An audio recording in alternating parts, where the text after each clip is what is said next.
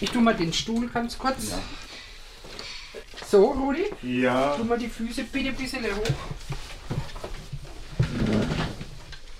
Ja, früher war er noch beweglich, er ist selber gelaufen mit, mit einem Rollator. Ja, mein deutsch-amerikanischen Wanderclub und, und Sonntag sind wir deutsche Club äh, verwandern. Also unterwegs gewesen.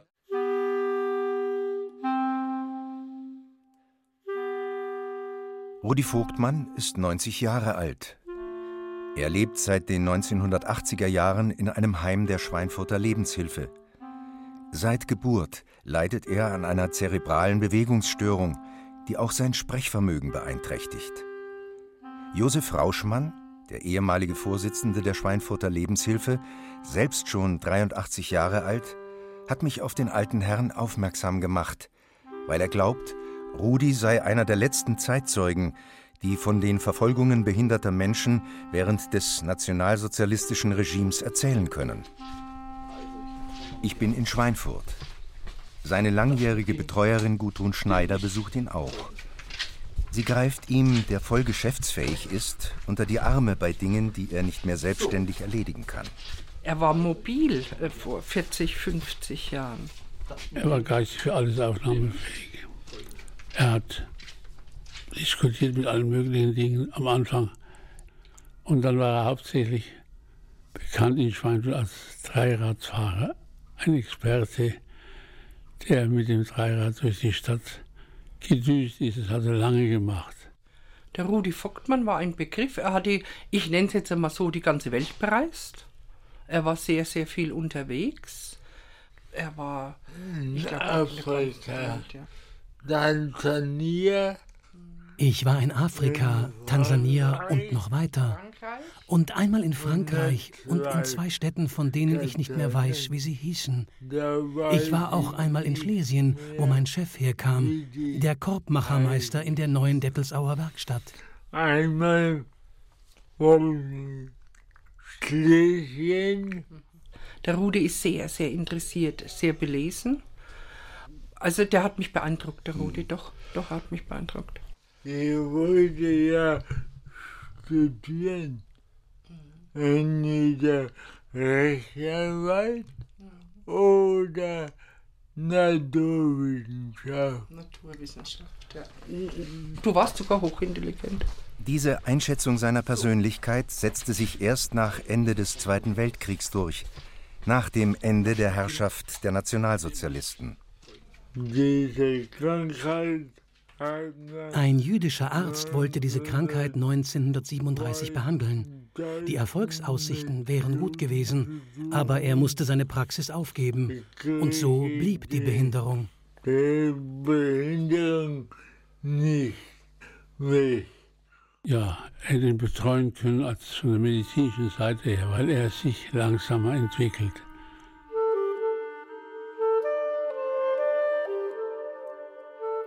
Bei allen Förderungen, die Rudi in seinen Erwachsenenjahren erfuhr, wie konnte er als schwer körperbehinderter Mensch die dunkelste Zeit seines Lebens überstehen?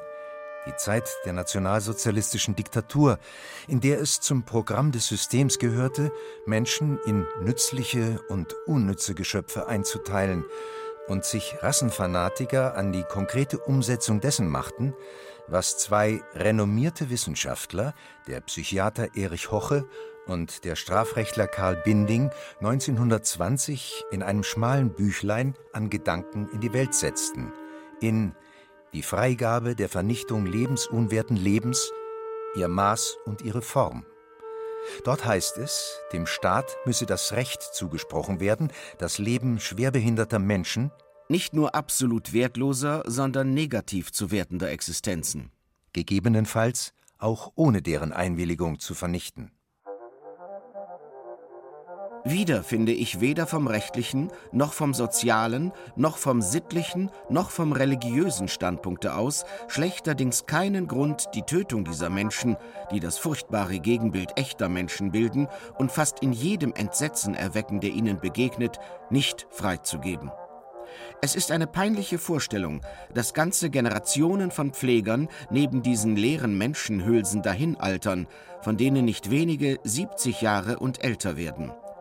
Die Frage, ob der für diese Kategorien von Ballastexistenzen notwendige Aufwand nach allen Richtungen hin gerechtfertigt sei, war in den verflossenen Zeiten des Wohlstands nicht dringend. Jetzt ist es anders geworden. Das erinnert mich an die Angst, von der mir vor etlichen Jahren meine alte Freundin Hedwig erzählte. Sie kam 1921 mit nur einer Hand zur Welt und wurde im Wahn der Nazis, Ballastexistenzen von nützlichen Existenzen zu unterscheiden, im Dritten Reich als krüppelhafte eingestuft. Du hast ja Angst gehabt. Ich persönlich habe jedenfalls Ängste gehabt für das Regime, von dem ja unter der Hand geflüstert wurde, alle, wo was haben, die werden irgendwo umgebracht. In meinem Beisein wurde damals nie von einem KZ gesprochen, sondern hat es immer geheißen, die kommen in so Krankenhäuser, wo es heißt, da sind welche drin, die spinnen, die sind verrückt, die werden immer Hedwig erzählte mir von ermordeten Behinderten aus dem nahegelegenen Kloster Maria Bildhausen, einer Außenstelle des Dominikus Ringeisenwerkes der St. Josephs Kongregation im schwäbischen Ursberg, in dem seit dem späten 19. Jahrhundert körperlich und geistig behinderte Menschen betreut werden. Ich besuche den ehemaligen Heimleiter der Einrichtung, Thomas Hahn, in seiner alten Wirkungsstätte um etwas über die Schicksale der Bewohner während der NS-Zeit zu erfahren. Der Rentner betreut heute ehrenamtlich das Archiv der Einrichtung. Ich habe auch Akten gefunden von den Euthanasie-Opfern. Das hat mich immer sehr berührt und hat mich auch dazu veranlasst, mich in meinem Ruhestand jetzt mit der Geschichte der Behinderteneinrichtung Maria Bildhausen näher zu befassen und deswegen betreue ich jetzt das Archiv in den 30er und 40er Jahren im letzten Jahrhundert gab es hier ungefähr 200 Bewohnerinnen und Bewohner, überwiegend männliche, weil in Maria Bildhausen damals eine sehr große Landwirtschaft war und hier eigentlich nur aufgenommen wurde, wer körperlich in der Lage war, in der Landwirtschaft mitzuhelfen. Die Selektion der Menschen, deren Leben von den NS-Behörden als unwert eingestuft wurde, nahm 1940 die Form eines systematischen Massenmords an. Nach dem Krieg wurde dieser Massenmord als Aktion T4 bezeichnet, benannt nach der Adresse der Berliner Zentraldienststelle des Geheimunternehmens Tiergartenstraße 4. Den Krankenmorden fielen bis 1945 über 200.000 Menschen zum Opfer. Zunächst mal wurden an alle Einrichtungen der Behindertenhilfe Meldebögen verschickt. Die mussten für jeden Bewohner ausgefüllt werden. Das Ganze hat sich sehr lang hingezogen. Die Kongregation hat auch diese Aktion, soweit es ging, verzögert, weil man damals auch schon geahnt hat, dass da nichts Gutes kommt. Es ging aber dann trotzdem nicht anders und es wurden die ersten Transporte zusammengestellt und am 6. Dezember 1940 mussten die ersten 14 Bewohner aus Maria Bildhausen abtransportiert werden und wurden zunächst in die staatliche Psychiatrie nach Günzburg verlegt. Entschieden wurde grundsätzlich nach Aktenlage von Ärzten, die die Bewohner nie gesehen haben. Es wurde zentral in Berlin entschieden. Ich muss jetzt erst mal kurz in meinen Unterlagen nachschauen. Es waren insgesamt 22 Bewohner betroffen, alles Männer, in zwei unterschiedlichen Transporten. Der erste Transport eben im Dezember 1940, der zweite Transport im März 1941. Von diesen beiden Transporten, der erste Transport ging in die Psychiatrie nach Günzburg, der zweite Transport in die Psychiatrie Egelfing-Haar bei München.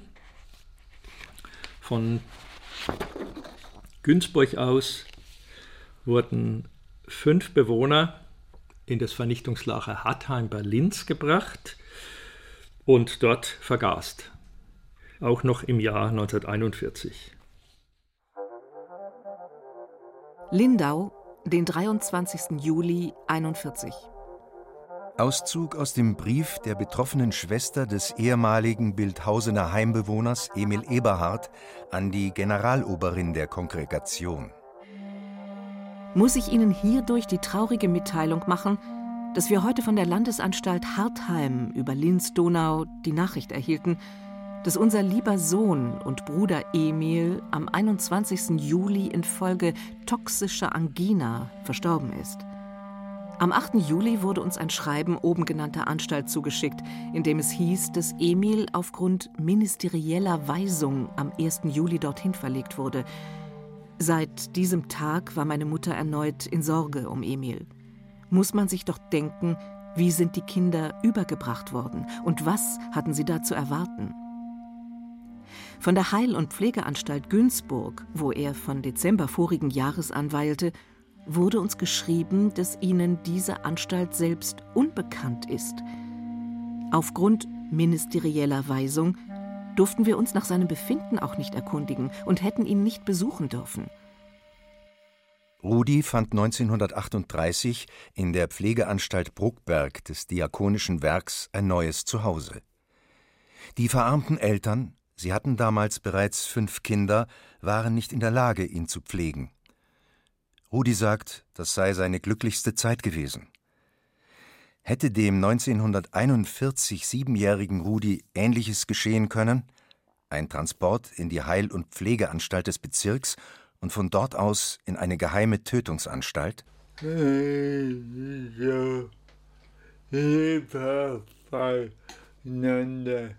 Ich war ein sehr lebhaftes Kind.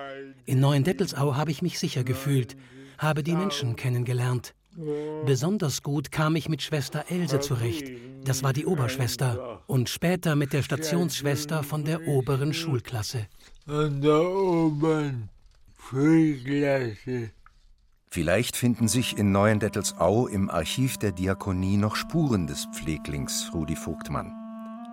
Anruf bei Diakoneo, wie das diakonische Werk Neuendettelsau heute heißt. Ja, im Archiv findet sich noch eine Akte Rudi Vogtmann. Also auf nach Neuendettelsau. Mein Name ist Matthias Honold, ich bin der Archivar von Diaconeo und betreue auch die Akten von den Menschen mit Behinderung. Wir sind jetzt hier in Neuendettelsau im Archiv und in der Bibliothek. Wir waren ja die größte evangelische Behinderteneinrichtung in Bayern, mit einer der größten im Deutschen Reich damals, hatten an fünf Standorten über 1700 ja, damals sogenannte Pfleglinge betreut, von denen dann im Laufe der Euthanasie-Maßnahmen über 1200, die genaue Zahl steht nicht fest, weil man nicht alle Schicksale genau hat, abtransportiert wurden.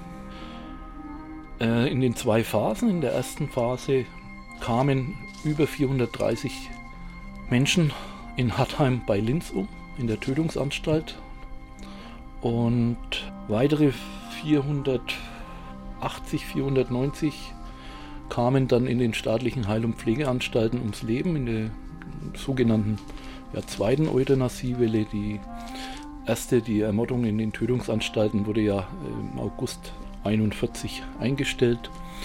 Aber in den Heil- und Pflegeanstalten gab es weiterhin dann auch äh, Ermordungen an den drei Regalen. Hier sind die historischen Akten der Menschen mit Behinderung. Von 1880 etwa an bis 1970.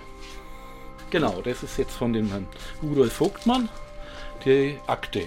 Der war ja von 1938 bis, ich habe es mal durchgeschaut natürlich, bis 1973 bei uns.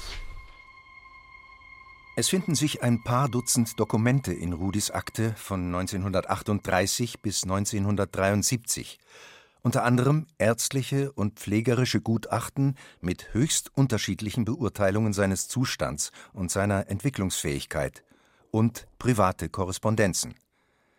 Einige Dokumente sind brisant. Zum Beispiel der Personalbogen, mit dem Rudis Verlegung am 21. Mai 1941 von der Pflegeanstalt Bruckberg ins Heilerziehungsheim in Neuendettelsau bestätigt wird. Brisant ist dieser Zeitpunkt deshalb, weil im April 1941 auf höchsten Befehl von Reichsführer SS Heinrich Himmler gefordert wurde, 1800 Plätze in den neuen Dettelsauer Anstalten für die Unterbringung alter, gebrechlicher und pflegebedürftiger Südtiroler und zudem für die Kinderlandverschickung freizumachen. Die Abteilungen Bruckberg I und II wurden beschlagnahmt. Im Zuge dieser Maßnahmen wurden auch am 21. Mai 1941, also am Tag von Rudis Verlegung nach Neuendettelsau, 57 Bruckberger Bewohner mit dem Bus nach Ansbach in die Heil- und Pflegeanstalt des Bezirks verlegt, davon 49 jünger als 14 Jahre, 14 jünger als 10 Jahre. Rudi war im April 1941 acht Jahre alt geworden, hätte also in die berüchtigte Kinderfachabteilung in Ansbach transportiert werden können. Spätestens ab 1943 wurden dort Kinder mit Luminal ermordet. Leiterin der Ansbacher Abteilung war die Ärztin Dr. Irene Asam-Bruckmüller, die gleichzeitig für die psychiatrische Versorgung der neuen Dettelsauer Bewohner zuständig war. Die Gesundheitsämter leiteten die Einweisung von Kindern in die Kinderfachabteilung ein. Die Leiterin dieser Abteilung, also Dr. Asam Bruckmüller, schickte einen Begutachtungsbericht an den Reichsausschuss zur wissenschaftlichen Erfassung von erb- und anlagebedingten schweren Leiden – der daraufhin nach Prüfung in den überwiegenden Fällen eine Ermächtigung zur Behandlung, das heißt Ermordung, aussprach. Nach Recherchen von Historikern unterstand Asam Bruckmüller auch die Kinderfachabteilung dieses Reichsausschusses, die vom Dezember 1942 bis März 1945 bestand. Sie saß also an mehreren maßgebenden Stellen der Entscheidungskette. Als ich Rudi zu Hause in Schweinfurt auf diesen entscheidenden Tag in seinem Leben anspreche, den 21. Mai 1941, an dem die Kinder abgeholt wurden, erinnert er sich. Ich hab normal nicht gewusst, wie. Ich wusste nicht, wohin die Kinder fuhren. Ich habe meinen Mantel angezogen, der im Gang hing, und wollte mit. Und der Pfleger oder die Schwester haben gesagt, nein, zieh deinen Mantel wieder aus, du kannst nicht mitgehen. Ich wusste ja nicht, wohin die fahren. Also du hast dir deinen Mantel angezogen und wolltest mit. Ja. Aber sie hat dich nicht mitgelassen. Ja. Das war Rudis Rettung. Wie es dazu kam, hat Rudi nie erfahren. Es kann sein, dass ihn eine vertraute Schwester beim Abtransport der anderen Kinder zur Seite genommen hat und das im allgemeinen Chaos der Stunde unterging. Einige wenige solcher spontanen Rettungen sind in der Chronik der neuen Dettelsauer Anstalten dokumentiert. Vielleicht aber stand Rudi auch nicht auf der Transportliste, weil die behandelnden Ärzte seine Intelligenz, seine Entwicklungsfähigkeit und sein Nützlichkeitspotenzial erkannt hatten. Ein zweites Dokument fällt mir ins Auge. Ein ärztliches Gutachten zu Rudis Zustand. Geschrieben in einer bemerkenswert abfälligen Tonart von eben jener Fachärztin für Psychiatrie und Neurologie Dr. Asam Bruckmüller am 8. November 1952. Trotz nachgewiesener Verantwortlichkeiten der Ärztin für Euthanasiemaßnahmen im Dritten Reich praktizierte sie nach 1945 weiterhin in Neuendettelsau, ab 1963 im Gesundheitsamt Schwabach. Sie starb hochbetagt, ohne jemals für ihre Taten zur Verantwortung gezogen worden zu sein. Charakterlich sehr schwierig, eigenwillig, widerspenstig, erziehlich ausgesprochen schwierig, bedarf ständiger Überwachung und Führung, übt schlechten Einfluss auf seine Umgebung aus – bei der schweren körperlichen Behinderung, dem vorhandenen erheblichen Schwachsinn und den charakterlichen Abwegigkeiten sowie dem allgemein auffälligen Erscheinungsbild des Patienten kann dieser unmöglich außerhalb einer Fachanstalt gehalten werden. Dagegen heißt es bereits in einem Schreiben der Anstaltsdirektion an den Bezirksfürsorgeverband der Stadt Ansbach sechs Jahre vorher, am 13. März 1946 In der Schule konnte er so weit gefördert werden, dass er lesen und schreiben kann. Rechnen kann er bis 30. Dem Sachunterricht folgt er mit großem Interesse. Charakterlich ist er gutartig. Er ist den anderen ein guter Kamerad. Schulisch kann der Junge noch weiter gefördert werden. Praktisch ist er nicht ungeschickt. In einem Gutachten 27 Jahre später, 1973, heißt es schließlich Es besteht auch ein erstaunlich gutes Allgemeinwissen. Der Patient weiß, wozu Krankenkassen eingerichtet sind, was Steuern sind und was der Staat daraus bestreitet. Hat auch eine Vorstellung davon, wann und wie man Zinsen bekommt. Er kann sogar angeben, mit was sich die Gerichte im Allgemeinen befassen. Insgesamt ergibt sich kein Anhalt dafür, dass eine Debilität vorliegt. Der Patient ist durchaus imstande, seinen Aufenthalt selbst zu bestimmen. Nach einigen Jahren in relativer Autonomie in einem neuen Dettelsauer Wohnheim und einer Beschäftigung in der Anstaltsgärtnerei zieht Rudi Vogtmann 1981 in eine Einrichtung der Lebenshilfe in Schweinfurt. Und dann ist der Rudi gekommen zum Wohnen bei uns. Er kam in die Werkstatt für Behinderte. Er hatte ja als Korbflechter gelernt gehabt. Und er hat Arbeiten in der Werkstatt für Behinderte gemacht. Und der Rudi war der Älteste im Bunde. Und das war eigentlich auch der Vernünftigste, sag ich mal so. Er war geistig für alles aufnahmefähig. Er hat diskutiert mit allen möglichen Dingen am Anfang. Ich habe ihn immer wieder Besuch getroffen. Wir haben miteinander diskutiert in der Werkstatt für Behinderte und so weiter. Also, es war eine normale Beziehung zu ihm. Ich habe von ihm gelernt, ihn zu verstehen. Ich habe ihn aufgenommen wie einen Sohn. Unter den Dokumenten, die im Archiv lagern, befindet sich auch ein Brief, den Rudi als 21-Jähriger in schönster Druckschrift an seine neuen Dettelsauer Lieblingsdiakonisse Schwester Else schrieb. Bruckberg, den 13.02.54 Liebe Schwester Else, nun will ich Ihnen auch wieder einmal schreiben, Ihnen einen Bericht über unseren Missionsfilm geben, den wir am 30.01. in unserer Anstalt sahen. Es war ein schöner und interessanter Film. Er hieß Station Afrika. Zum Eingang sangen wir das Lied 313, Vers 1 und 2, Wach auf, du Geist der ersten Zeugen. Ein Grußwort folgte vom Vortraggeber. Dann kam der Film. Eine junge Familie, die sich von ihrer Kirche verabschiedete auf deutschem Boden. Kam in Afrika an. Sie wurden mit großer Freude empfangen. Nun ging eine harte Arbeit los. Einen schönen Gruß an das ganze Haus und Herrn Konrektor sendet Ihnen Ihr Rudi Vogtmann. Also ich sag, wenn es damals diese Förderung gegeben hätte wie heute, ne? Ja, dass ich mich weiterentwickeln konnte. Meine Mutter hat damals immer wieder gesagt, du spinnst ja. Aber ich wollte mich weiterbilden und habe ihr einfach geantwortet, ich mach weiter.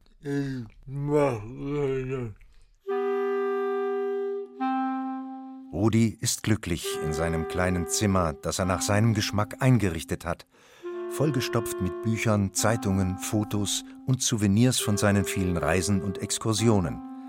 Er liest Zeitung, er sieht sich gerne Dokumentarfilme und Wissenschaftsbeiträge im Fernsehen an. Und er lebt von seinem reichen Schatz an Erinnerungen.